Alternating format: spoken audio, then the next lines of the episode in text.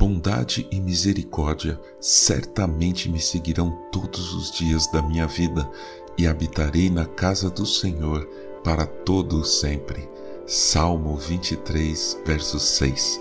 Bom dia, bem-vindo, bem-vinda ao podcast Célula Metanoia Devocional. Vamos começar o dia alinhando nossa mente com a mente de Cristo. Certa vez eu vi uma animaçãozinha que mostrava umas ovelhas pastando e vindo no horizonte atrás delas um enorme ciclone. Elas pastavam calmamente, às vezes levantavam a cabeça, olhavam para o ciclone, mas abaixavam de novo e continuavam a pastar, e o ciclone vindo. para mim, essa animação teve um sentido tremendo. Eu vejo, por exemplo, isso acontecer com muitos aluninhos meus. Nós, professores e pais, avisamos as crianças. Mostramos o quanto é importante o estudo, pois nós vimos o ciclone do desemprego e da frustração chegar enorme. Muitos deles escutam e até veem ele chegando, de vez em quando erguem a cabeça, mas preferem continuar pastando na graminha verde do celular, do entretenimento maçante, das redes sociais.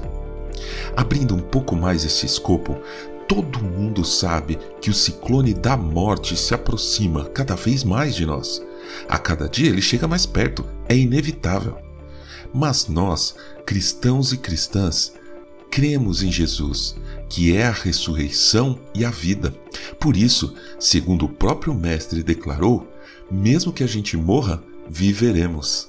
Mas as ovelhinhas que não entendem o perigo que vem do horizonte ouvem a palavra, os avisos, os chamados, veem a morte vindo, mas preferem baixar a cabeça e voltar a pastar. Para nós é angustiante ver isso acontecer, quase desesperador. Imagina então para Deus, nosso Pai e Pai daquelas ovelhinhas também. Por isso, em João 3,16, lemos que Deus amou o mundo de tal maneira que deu seu Filho unigênito para que todo o que nele crê não pereça, mas tenha a vida eterna. Ele deu Jesus ao mundo por amor. Hoje, entre em oração em favor das ovelhinhas descuidadas que não enxergam o perigo vindo. Que essas pessoas, de uma vez por todas, ergam as cabeças, vejam o que vem pela frente e corram para o aprisco do nosso amado pastor Jesus Cristo. E assim, como nós, possam habitar com o Senhor para sempre.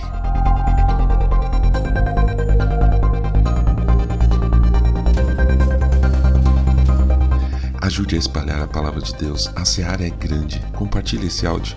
Para entrar em contato conosco, escreva para metanoia.devocional.gmail.com Meu nome é João Arce e este é o podcast Célula Metanoia Devocional. Que Deus te abençoe e te guarde com muita saúde e paz nesse dia que está começando. Em nome de Jesus. Amém.